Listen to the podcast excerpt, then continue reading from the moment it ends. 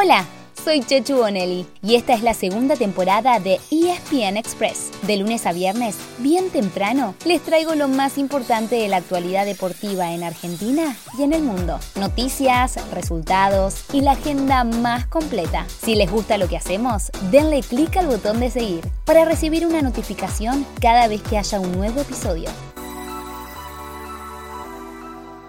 Es una gran decepción. Eh, queríamos darle esa posibilidad, eh, tanto sacrificio, tanto, tanto un camino muy largo fue este. Eh, pero bueno, o sea, tenemos que aceptar que esto es así, el fútbol, y sobre todo cuando uno llega a una tanda de penales. Así que bueno, lamentablemente no se nos dio. Hoy empezamos nuestro recorrido por el extranjero, pero con un compatriota como protagonista. Escuchaban a Ricardo Gareca, director técnico de la selección de Perú. El Tigre buscaba clasificar a su segundo mundial seguido y para eso necesitaba derrotar a Australia en el repechaje. Los 90 minutos terminaron sin goles y también el alargue. Llegaron entonces a la definición desde el punto penal y ahí fue derrota 5 a 4. Uno de los dos penales cerrados por Perú fue el que tomó Luis Advíncula el defensor de Boca. Australia entonces se convirtió en el clasificado número 31 a Qatar 2022. Hoy se definirá el último cupo disponible cuando se enfrenten Costa Rica y Nueva Zelanda.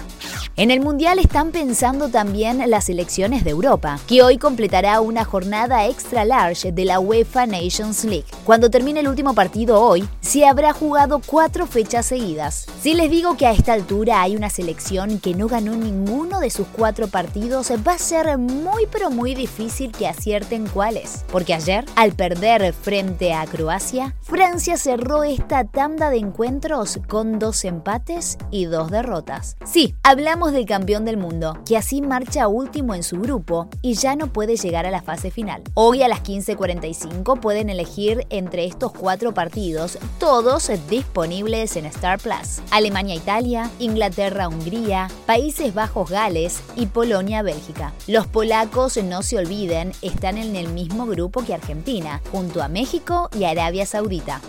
Mientras tanto, hoy también arranca una nueva fecha del torneo de la Liga Profesional, la tercera. Este año, con el Mundial en noviembre y diciembre, va a ser muy común que se juegue entre semana. Serán cinco partidos hoy, otros cinco partidos mañana miércoles y cuatro el jueves. A las 3 de la tarde abren el juego San Lorenzo y Arsenal, seguidos a las 19 por Patronato Aldo Civi y Talleres News, mientras que las 21.30 chocan Defensa Huracán y Estudiantes Sarmiento. El miércoles lo mejor será Colón River y Boca Tigre. Y el jueves, Argentinos Independiente, Racing Vélez y el único puntero, Platense frente a Gimnasia. Pasamos a la NBA, ya que anoche se jugó el quinto partido de las finales. Los Golden State Warriors derrotaron a los Boston Celtics, se pusieron 3 a 2 arriba y buscarán cerrar la serie el jueves como visitantes.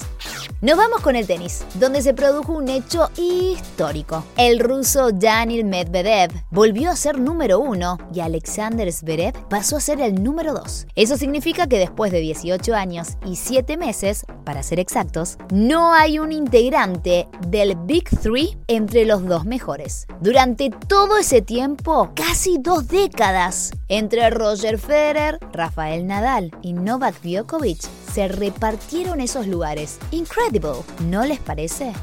Así llegamos al final de nuestro episodio de hoy. Soy Chechu Bonelli y de lunes a viernes, al comenzar el día, les cuento lo que pasó y lo que se viene en el mundo del deporte. Los espero en el próximo episodio con mucho más ESPN Express.